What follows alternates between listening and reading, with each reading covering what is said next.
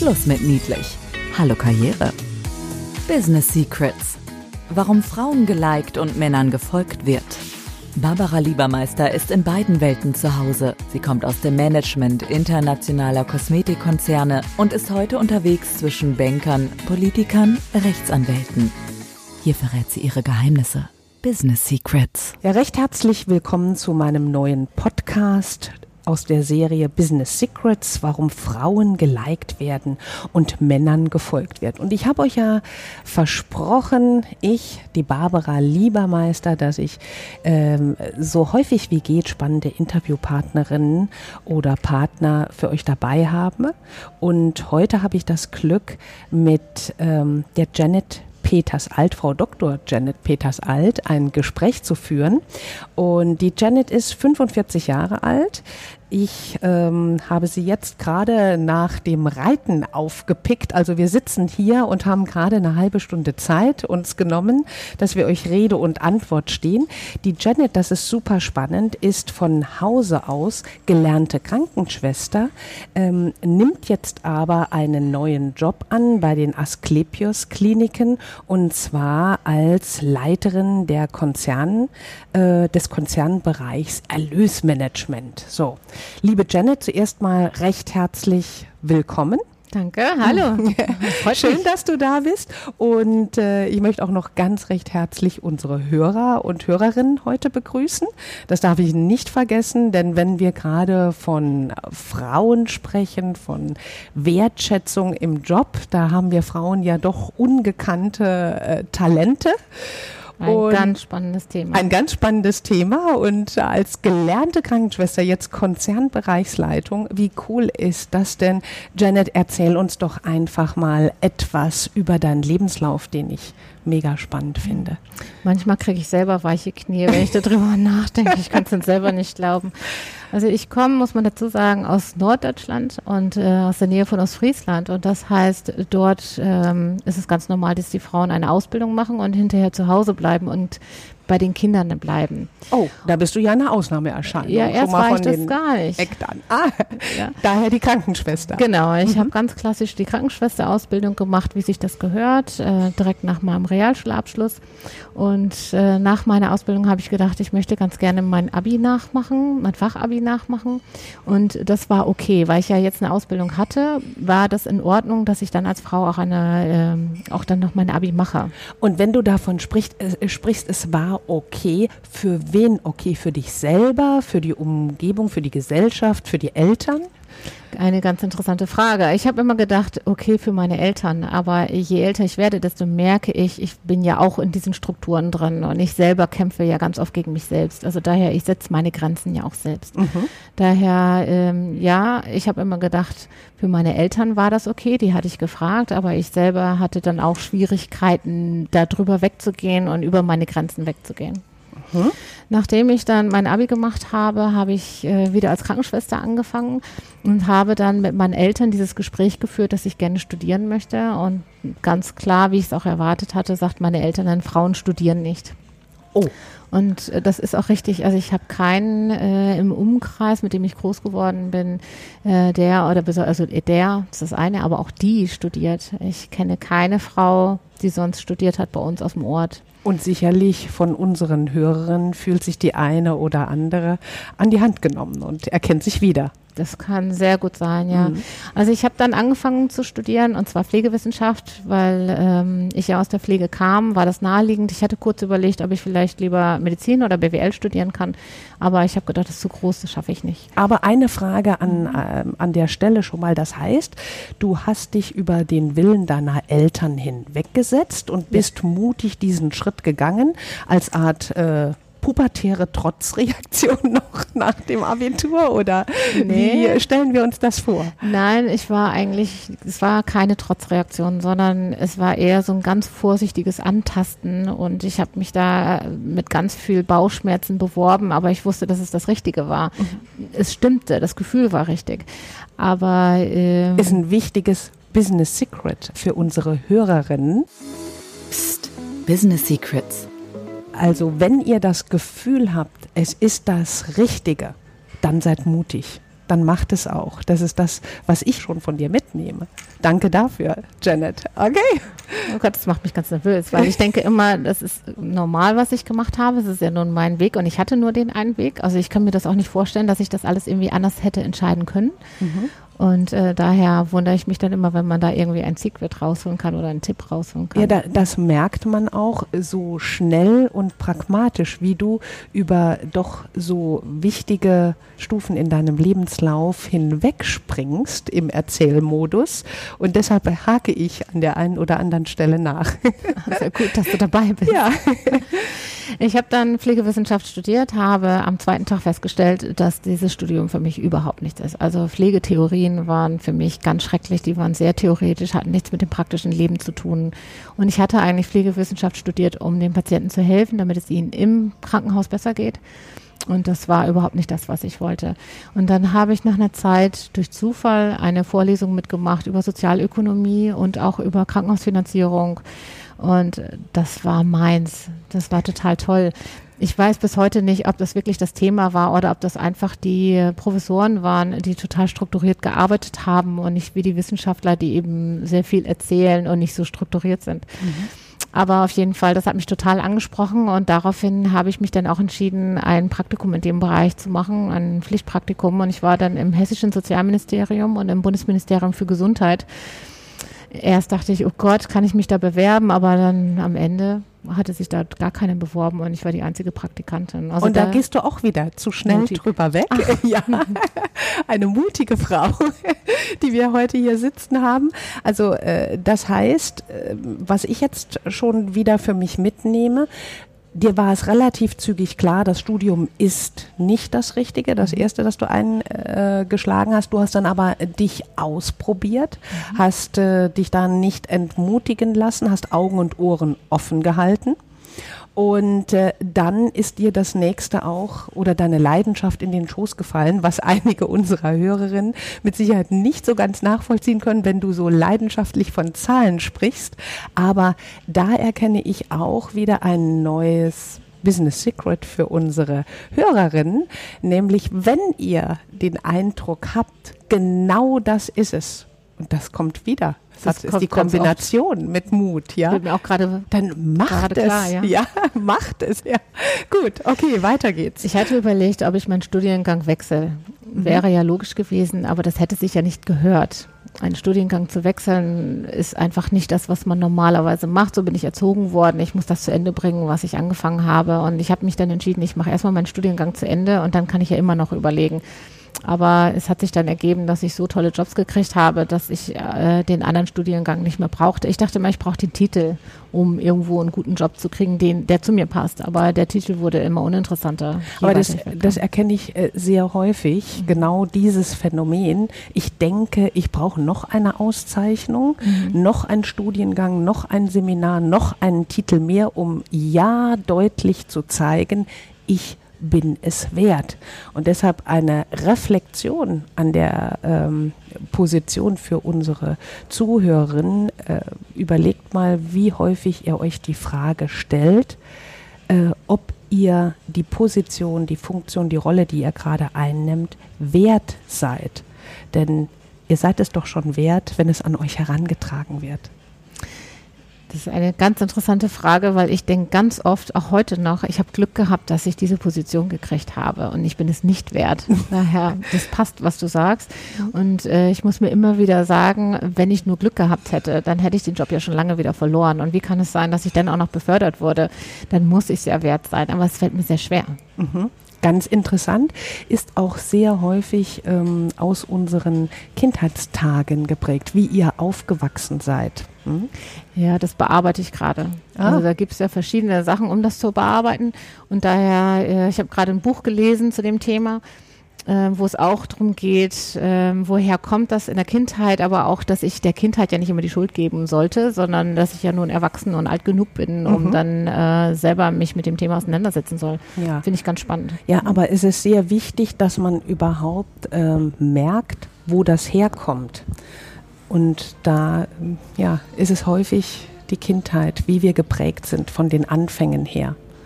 Also können wir uns alle äh, die meisten von uns zumindest, auf den Hosenboden setzen und sagen, jetzt ist gut mit Kindheit, weil wir sind ja alles gestandene Frauen. Ja. ja. Okay. Ja. Am Ende von meinem Studium habe ich meine Diplomarbeit geschrieben äh, in Nürnberg im Klinikum. Und Mhm. das kam durch einen Kontakt zustande. Den äh, Pflegedirektor hatte ich damals kennengelernt auf einem Seminar und den habe ich einfach gefragt, ob ich kommen kann. Und habe dort das erste Mal in Deutschland eine äh, Hitliste geschrieben. Also es geht um Krankenhausfinanzierung. Ist jetzt erstmal nicht so interessant, aber es war die erste in Deutschland und daher hatte ich dann ein bisschen Aufsehen erregt, ohne dass ich es gemerkt habe und äh, hatte dort sehr freie Hand. Äh, das Thema war ganz neu, habe mich dann mit dem Thema ein paar Wochen beschäftigt. Und nach meinem Studium bin ich dann aber sofort angerufen worden, beziehungsweise am Ende von meinem Studium, ob ich nicht zum Klinikum Kassel gehen möchte, um dort die neue Krankenhausfinanzierung einzuführen. Die neue Krankenhausfinanzierung war da noch ganz neu. Ähm, ich hatte, die kommt aus Australien und ich hatte in meinem Praktikum mich damit beschäftigt und hatte die Verträge für diese Krankenhausfinanzierung übersetzt. Die kommt eigentlich eben aus dem äh, ausländischen Bereich und die ganzen Verträge waren auf Englisch. Keiner wusste, wie man das machen soll. Und ich war also von der Geburtsstunde an dabei und hatte ein Wissen, äh, was eben sonst kaum jemand in Deutschland hatte. Und dann haben die mich gefragt, ob ich das eben dort einführen möchte. Und dann saß ich da als kleine Krankenschwester, neben mir saß ein Arzt und am ersten Tag habe ich gedacht, oh Gott, die denken, ich kann das und ich kann das doch gar nicht, ich weiß doch überhaupt nicht, wie es geht. Aber wie spannend, als kleine Krankenschwester, du warst ja da, schon fertig mit dem Studium. Ja. Also fällst du wieder, ich kann das nicht Ja. oder kann ich das überhaupt als kleine Krankenschwester und hast tatsächlich dein Studium bereits in der Tasche. Und wenn ihr jetzt sehen könntet, wie die Augen leuchten, wenn sie von diesen trockene, von dieser trockenen Materie berichtet, die Janet, das ist äh, wirklich ein Phänomen. Deshalb äh, schade manchmal, dass man kein Bild hat beim Podcast. Ich bin ganz froh, weil ich bin ja vom Reiten noch ganz dreckig. Klasse, also sehr authentisch heute für euch hier.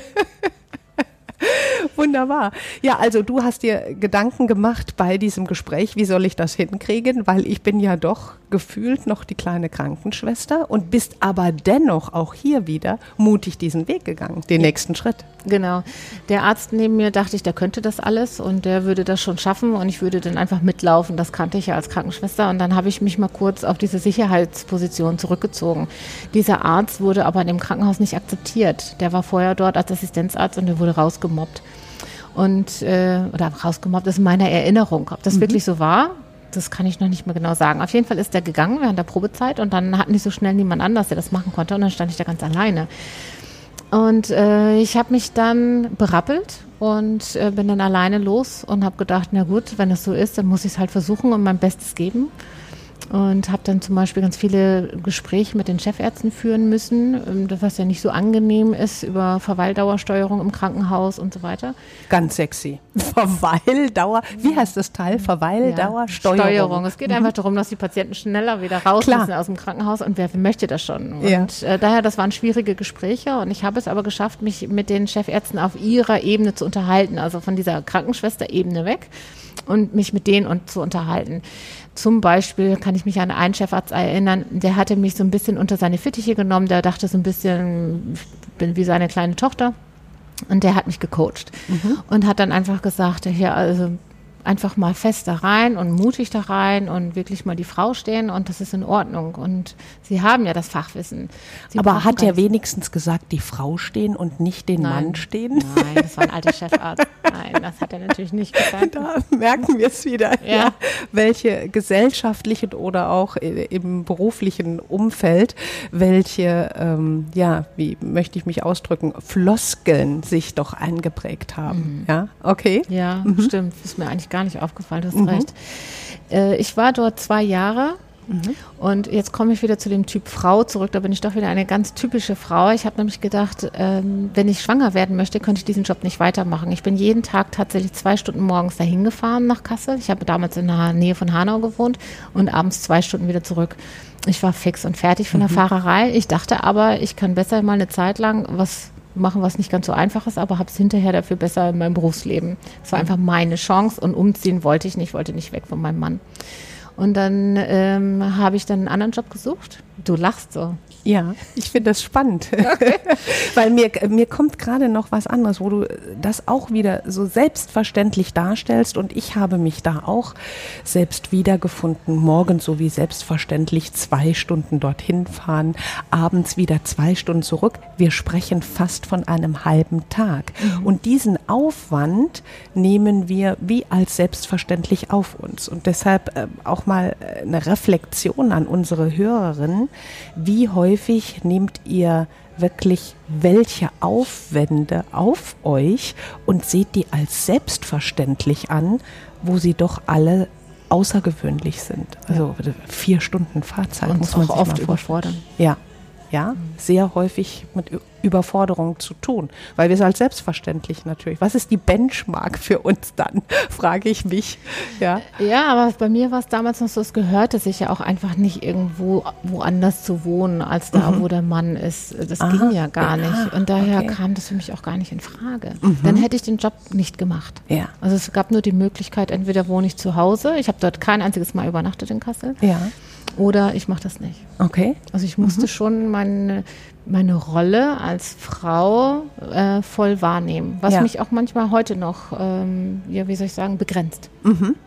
Ja, nicht nur dich, auch mich und viele, die uns zuhören, mit Sicherheit auch. Also das ist normal, dass wir vieles in Frage stellen und äh, da können wir ja auch ein, ein Learning herausziehen, denn reflektiert doch einfach mal, ähm, wie häufig ja wir Dinge als selbstverständlich darstellen, uns überfordern.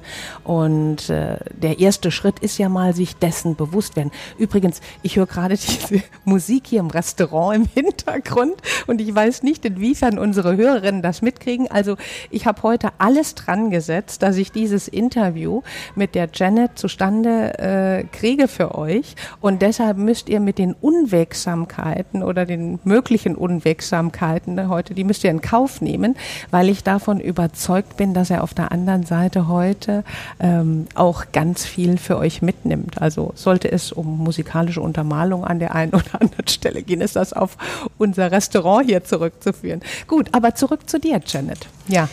Ich habe mir dann einen neuen Job gesucht und mhm. zwar in Rüsselsheim. Mein Mann arbeitet in Rüsselsheim. Da habe ich einen Job gesucht, der so nah wie möglich war. Also da wollte ich wieder eigentlich in meine klassische Rolle rein. Mhm. Und die Stelle war aber nur ausgeschrieben für Ärzte. Und ich mhm. habe gedacht, ich kann das aber ja eigentlich hundertprozentig und habe mich beworben und habe die Stelle dann auch bekommen. Und ja. habe dann das Medizincontrolling in Rüsselsheim übernommen. Ja. War damals noch im Controlling-Bereich drin, aber wir haben das dann ausgegliedert. Mhm habe dann planmäßig, muss man ja sagen, meine erste Tochter bekommen und habe sofort wieder angefangen zu arbeiten. Mir ist aber klar geworden, dass ich 100 Prozent arbeiten nicht schaffen werde mit äh, der Kleinen mit der dabei. Kleinen. Ja. Und bin darum auf Teilzeit gegangen und dann wurde jemand Vollzeit gesucht für die äh, Leitung des Medizincontrollings. Das konnte ich nicht. Aber ich habe dann die stellvertretende Leitung übernommen. Mhm. Habe das drei Jahre lang gemacht und dann wurde mein Mann äh, nach Amerika geschickt und äh, wir durften als Familie mitkommen und ich war schon wieder schwanger, so genauso wie ich mir das vorgestellt hatte. Zwei Jahre später, ich war wieder voll im Plan, wie ich kennen bestimmt ganz viele jetzt ein Business Secret an der Stelle. Psst, Business Secrets wir kriegen planmäßig die Kinder, wir facen das sozusagen alles in den Lebenslauf ein und erklimmen dann auch die nächste Stufe, die dann bei dir war in Amerika. In Amerika, ich wollte eigentlich gerne arbeiten, aber das habe ich mit, den, äh, mit dem einen Kind, beziehungsweise ja. ich war hochschwanger, dann mit dem zweiten Kind nicht hingekriegt. Ich hatte versucht, die Kinder unterzubringen äh, in der Daycare, aber das war sehr teuer und das war auch nicht so, wie ich mir das vorgestellt hatte, weil man musste die Kinder dort mindestens drei Tage die Woche Vollzeit abgeben. Mhm. Und und das hat meine Mutterliebe nicht mitgemacht. Jetzt lache ich, aber in dem Moment, es ging einfach nicht. Ich habe mich dann entschieden zu promovieren, weil jedes Mal, wenn ich Besuch hatte, bin ich dann in ein, äh, in ein Krankenhaus gegangen und habe mir die Krankenhäuser angeschaut von innen, habe da Praktika gemacht und hatte dann auch immer eine Pause von zu Hause. Das brauchte ich auch. Also ich bin keine gute Vollzeitmutter, sagen auch meine Kinder. Also dann werde ich irgendwann nervig. Also ich Stopp, ganz wichtig, Janet. Das Aha. ist ein riesen Business Secret für unsere Hörerinnen, die, weil ich davon überzeugt bin, dass viele Hörerinnen heute uns zuhören und sich wiedererkennen. Wie häufig haben wir als Mamas oder angehende Mamas oder schlechtes Gewissen. Und äh, hier Immer. hören wir von einer erfolgreichen Frau, ähm, die zwei zauberhafte Kinder ähm, hat. Ich hatte ein schlechtes Gewissen. Ja. Ja. Ich bin keine hundertprozentige Vollzeitmama. Ich brauche für meinen Kopf auch etwas Abwechslung. Aber nicht nur für den Kopf, ist es ja auch für unsere Selbstverwirklichung. Und Ja. das ist okay. Ja. Ja, aber es ist schwer, finde ich klar. auch. Also immer noch, obwohl die Kinder jetzt 13, 15 sind, gerade geworden.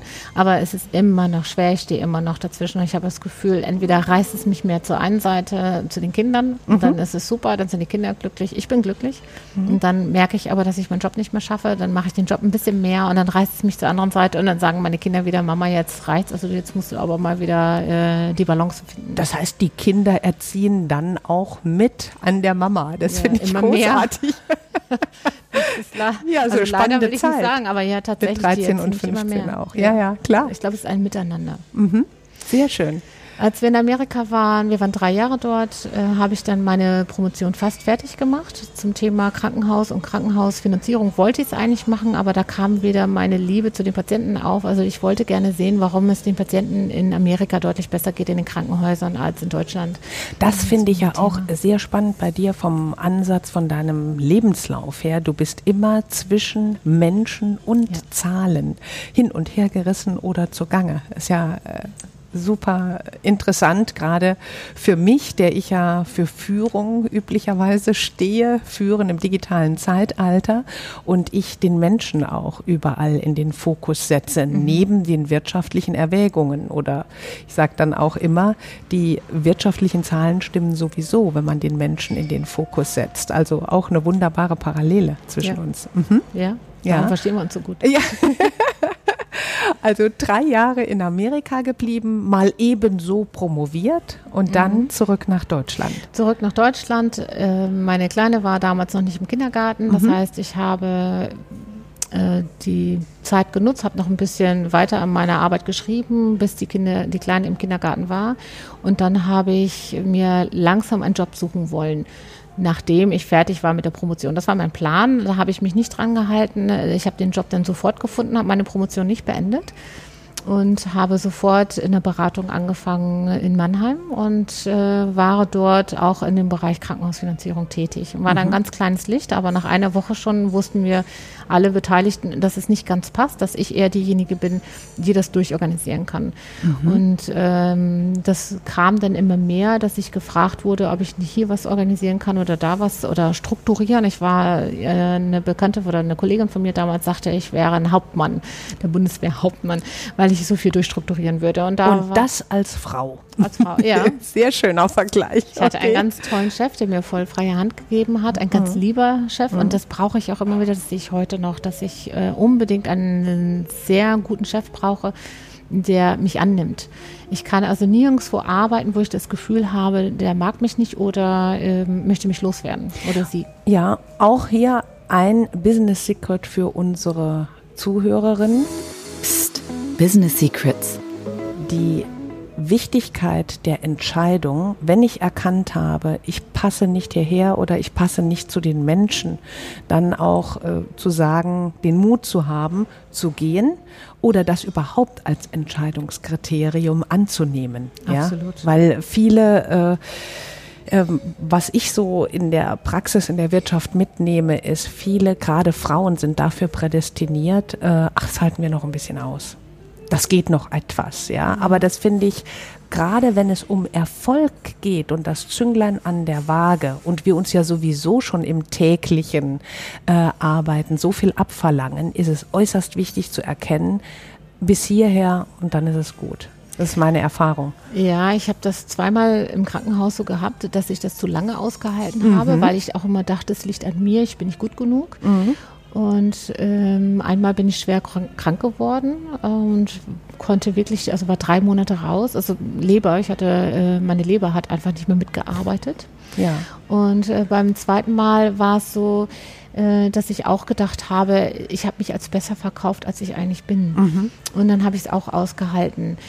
Heute, wenn ich heute sowas sehe von außen, dann empfehle ich auch immer, dass sie sofort einen Schlussstrich ziehen sollen ja. und die sollen aus der Situation rausgehen, weil ganz mhm. oft ist es ja gar nicht so, dass die Person äh, Schuld daran hat, sondern es mhm. ist ja auch oft das Drumherum und manchmal sehe ich eben auch, dass es, dass Männer einfach mehr anerkannt werden als Frauen und dass die Frauen sich so viel gefallen lassen. Da müssen die raus. Mhm. Also uns selbst ein Business Secret, uns selbst regelmäßig vor Augen führen, was wir tatsächlich wert sind. Ja. ja? ja. Ah, okay. Aber es fühlt sich irgendwie komisch an, ja. darüber nachzudenken. Ah, vielleicht ähm, die, ein Thema für einen meiner nächsten Podcast, wirklich das Thema Selbstwert oder Selbstwert bei Frauen, äh, dass man da mal in die Tiefe geht. Wäre ein spannender Ansatz. Wenn ich nachdenke, denke ich immer nur, immer noch heute noch darüber nach, wo ich schlecht bin mhm. und wo ich besser werden kann. Aha. Aber Selbstwert, das fühlt sich falsch an. Ja, ganz spannend und bestimmt äh, wieder die eine oder andere Hörerin, die sich an die Hand genommen fühlt. Ja, das kenne ich von irgendwoher. Ich glaube, da mhm. habe ich auch Bedarf. Ja.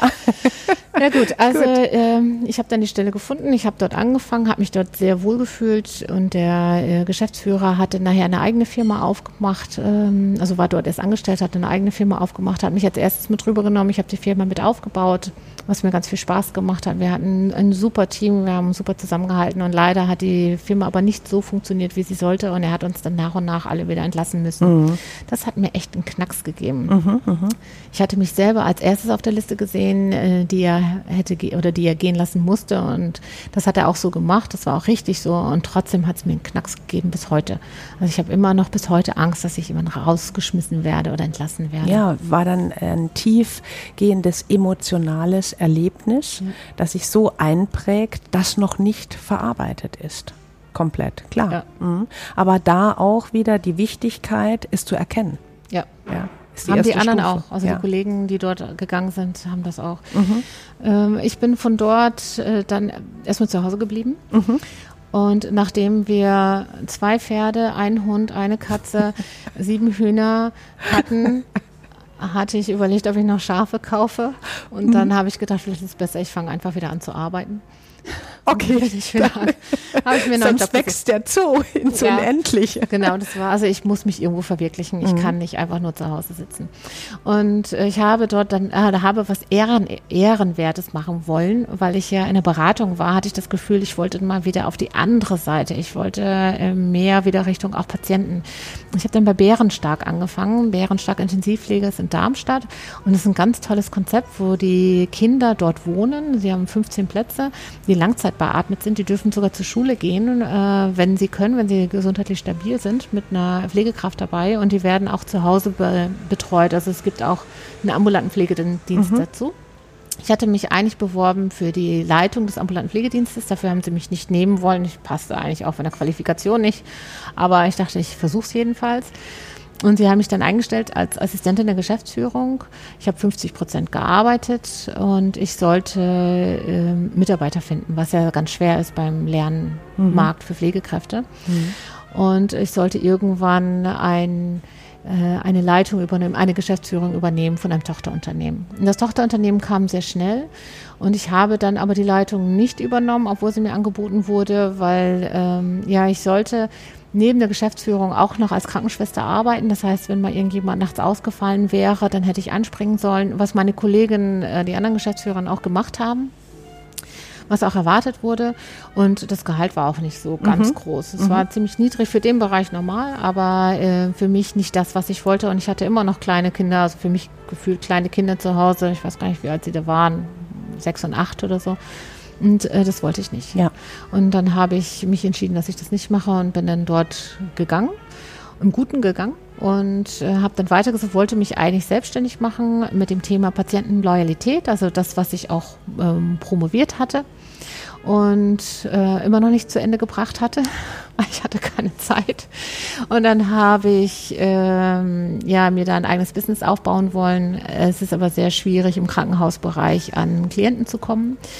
Äh, ich hatte zwar Klienten dann im niedergelassenen Bereich, was mir total viel Spaß gemacht hat, aber das reicht nicht, um ein sicheres Einkommen zu haben. Mhm. Und das war auch nicht das, es passte nicht hundertprozentig. Mhm. Das Thema wohl, aber äh, ich musste wieder zurück ins Krankenhaus. Ich habe dann ähm, über Xing einen Kontakt gehabt und habe, äh, bin gefragt worden, ob ich bei einer Beratungsfirma in äh, München anfange. WMC ist eine junge Beratungsfirma, die war gerade fünf Jahre alt. Ähm, ich war eindeutig die älteste dort weit und breit.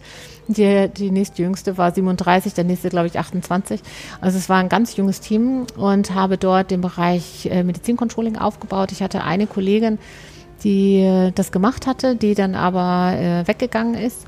Und ich hatte nur zwei Tage die Woche dort gearbeitet, weil ich wollte ja für meine Kinder da sein, so wie es sich gehört als Mutter. Naja, da kommt es wieder durch, das, ne? durch. das schlechte Gewissen oder die Glaubensgrundsätze, die wir ja. da mitgenommen haben. Mhm. Und äh, dann wollten die das aber gerne vergrößern und äh, dann bin ich mitgegangen. Ich bin auf drei Tage die Woche gegangen, dann bin ich auf vier Tage die Woche gegangen zum, ähm, von der Arbeitszeit her und habe dort dann eine Serviceline aufgebaut mit über 20 Leuten und äh, wir haben uns so stark gesteigert, dass äh, ich hätte mich das vor jemand gefragt oder hätte mir das jemand erzählt, wäre ich weggerannt, weil ich hätte Angst gekriegt. Mhm.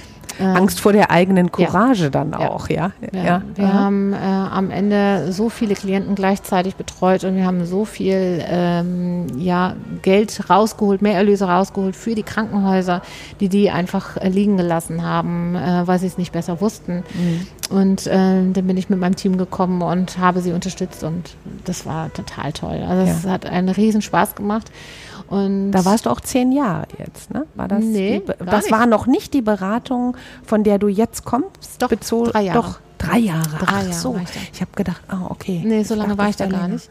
Stimmt, Aber so alt bist du ja auch noch gar nicht, wenn wir diese ganzen Danke. Stationen jetzt mal kondensieren. Ich. Das wäre ja eigentlich, es wären Lebenslaufstationen für zwei Leben, was du ja, mittlerweile schon ja. auch an Erfolgen eingeheimst hast. Ja, toll. Mhm. Die ähm, ich habe dann die Serviceline geleitet und habe auch als äh, Seniorberaterin gearbeitet. Mhm. Das heißt, ich habe auch Teilprojekte geleitet, die eben in einen anderen Bereich gehörten, aber es waren immer so Randgebiete von meinem Fachwissen, von meinem, ja. vom Medizincontrolling. Und äh, habe auch da das Team aufgebaut, obwohl es einen ganz leeren Markt gab. Also wir haben mhm. mal eine Stellenanzeige gemacht da kam keine, keine einzige Bewerbung. Das kam alles nur immer über Vitamin B. Das heißt, ja, über persönliche eine, Kontakte. Die Klar. eine aus dem Team mhm. kannte jemand anders, hat wieder Klar. jemand mitgebracht, die kannte wieder jemand, hat da jemand mitgebracht. Also daher äh, waren wir ein sehr homogenes Team. Mhm. Das ist schon toll. Und sowas mhm. selber aufzubauen, das ist ein Geschenk. Ja, klar. Da profitiert man auch von in alle Richtungen, ja. nehme ich an. Ne? Ja. ja. und dann hat es so wieder, wurdest du wieder unruhig und nee. hast gedacht, es gibt noch mehr? Oder? Also ich selber wurde gar nicht so unruhig, ja, vielleicht doch ein bisschen, aber ich bin dann angerufen worden von Asklepios, ob ich Interesse hätte, ähm, den Chef von Asklepios kennenzulernen. Und da war ich ganz aufgeregt. Der hat 45.000 Mitarbeiter und er will mich kennenlernen. Worum geht es wohl? Und dann bin ich hingefahren und äh, dann hieß es ja, ob ich den Konzernbereich Erlösmanagement übernehmen möchte. Und da stehe ich jetzt gerade ganz am Anfang. Also das heißt, ich habe die Entscheidung gef gefällt. Also ich habe mich entschieden, dahin zu gehen. Das ist mir sehr schwer gefallen. Mein altes Team zurückzulassen ist mir sehr mhm. schwer gefallen.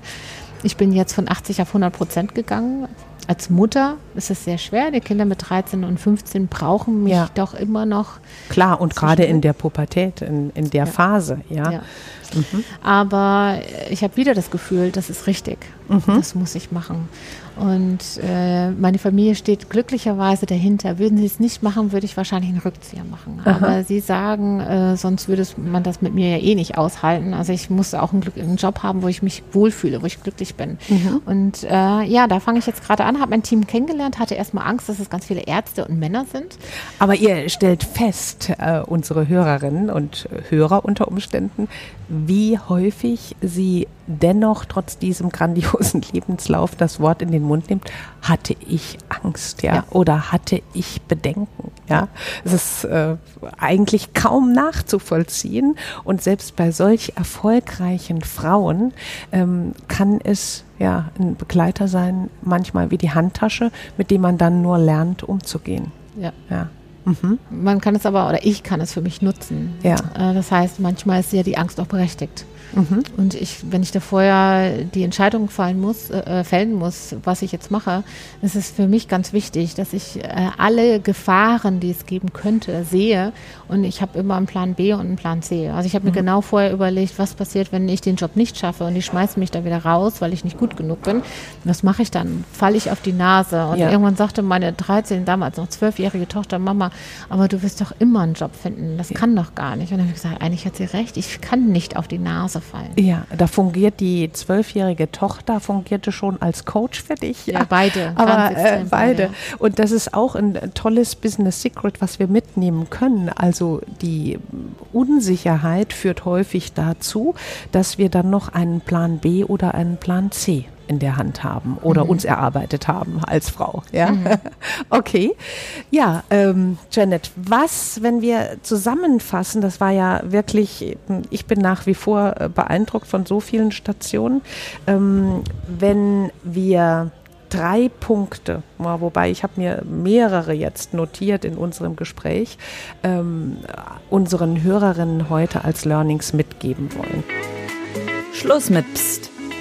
Business Secrets weitersagen. Dann habe ich als Nummer eins aufgeschrieben, wir können tatsächlich viel mehr, als wir uns zutrauen. Bei mir trifft das so hundertprozentig ja. so. Ich weiß immer noch nicht, wo meine Grenze ist. Ja, Weil also, die habe ich ja schon vor 20 Jahren überschritten. Eher mal die Stärke vor Augen führen oder die Stärken anstatt die Schwächen, kann ich da nur sagen. Die Nummer zwei, von den Männern lernen, heißt äh, zeigen, was wir können und nicht nur, wo wir Unterstützung brauchen. Ja, ich habe gerade bei meinem letzten Job festgestellt, wo, dass es doch ein Ungleichgewicht gibt zwischen Frauen und Männern bei der mhm. Arbeit. Und das hat mich ziemlich gewurmt. Mhm. Und äh, da habe ich festgestellt, dass eine, ja, die Männer werden besser angesehen im Job. Die ja. haben schon Vorteile, aber ganz oft war ich sehr selbst. Mhm. Ich bin öfter zu meinem Chef hingegangen und habe gesagt, also äh, ja, also meine Serviceline, ich habe die zwar aufgebaut, aber da und da, ne, da läuft es noch nicht so hundertprozentig. Und die anderen, die Kollegen, die männlichen Kollegen sind dahin gegangen und haben gesagt, was sie alles Tolles geschafft haben. Mhm. Das heißt, ich habe immer meine Unsicherheit gezeigt und habe immer gezeigt, wo es nicht gut läuft. Und meine Kollegen aber zeigen einfach, wo es sehr gut läuft. Genau, das ist eine Form von Selbstmarketing, ja. der Darstellung der eigenen Fähigkeiten ist auch, wird auch ein weiteres Topic sein für eigen, einen der folgenden Podcasts. Ist ein äh, sehr spannendes Thema für mhm. viele Frauen. Ja. Ja, und ich habe mir an dritter Stelle notiert, mutig sein. Äh, ein, ja, Immer wieder. Immer wieder. Und das hat man ja äh, bei dir gerade gesehen, obwohl du viele Selbstzweifel hattest, an jeder Station in deinem Leben. Du bist aber mutig den nächsten Schritt gegangen und konntest selber dich auch ja, du hast dir Grenzen auch immer wieder gesetzt. Ne? Was, mhm. sind, was ist realistisch, aber was ist ambitioniert, was ist zu schaffen? Und ähm, hast auch kontinuierlich an deinem Selbstwert gearbeitet. Ja. ja? Ja, also Janet, ich weiß gar nicht, ähm, wie viele Ansätze wir da machen müssten. Wir haben jetzt alleine aus unserem Podcast, aus unserem Gespräch heute bestimmt äh, drei bis fünf neue Themen für unsere Hörerinnen äh, herausgearbeitet. Ich sage ein ganz großes Dankeschön Gerne, hat mir ganz viel Spaß gemacht. Ja, würde mich auch freuen, wenn es nicht das letzte Mal gewesen gerne. ist. Und gerne nochmal. Ja, vielleicht Thema Selbstwert, dass wir das stärker beleuchten. Ich habe einige wir, Themen, ja, die ich interessant werden, äh, finden würde, klar. Unsere Hörerinnen mit Sicherheit auch.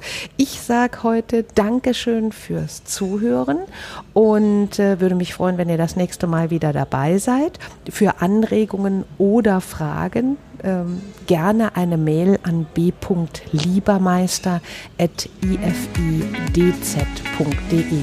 Ich freue mich drauf. Bis dann. Tschüss. Business Secrets, warum Frauen geliked und Männern gefolgt wird. Mehr Geheimnisse gibt's in den Büchern von Barbara Liebermeister. Effizientes Networking und digital ist egal. Oder online. Barbara-Liebermeister.com. Business Secrets weitersagen.